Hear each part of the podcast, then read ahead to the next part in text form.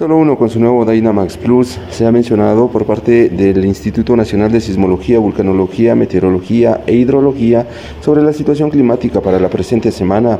Es de mencionar que eh, se espera el ingreso de humedad, según lo menciona María José Pérez, quien es de Insibume. Sí, en relación a esto, pues es importante mencionar que tenemos el paso de una onda tropical que va a estar afectando al territorio nacional eh, generando pues una zona de inestabilidad en el Pacífico, lo, cual va a generar que tengamos ingresos de humedad y que en los próximos días podamos estar presentando eh, lluvias durante los días, ¿verdad?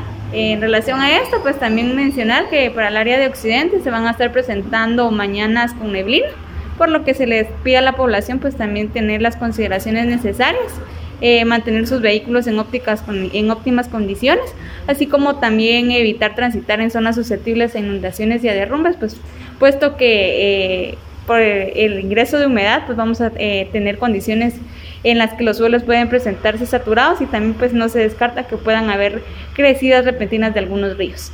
De esa manera es importante mencionar también sobre el tema de lajares, los cuales podrían aumentar. Bueno, en relación a esto, por el momento el volcán Santiaguito pues mantiene su actividad volcánica eh, normal. Sin embargo, ¿verdad? No se descarta que con las lluvias puedan descender algunos lajares, ¿verdad? Por lo que se le pide a la población, ¿verdad? En el caso las que eh, habitan los lugares cercanos, evitar transitar en las zonas de barrancas, puesto que eh, son susceptibles a, algún desastre. Las recomendaciones a la población, esto debido a las bajas temperaturas que también se podrían presentar.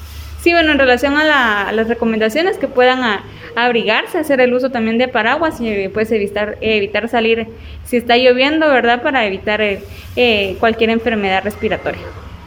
Retorno a cabina, ¿qué gasolina te da más rendimiento?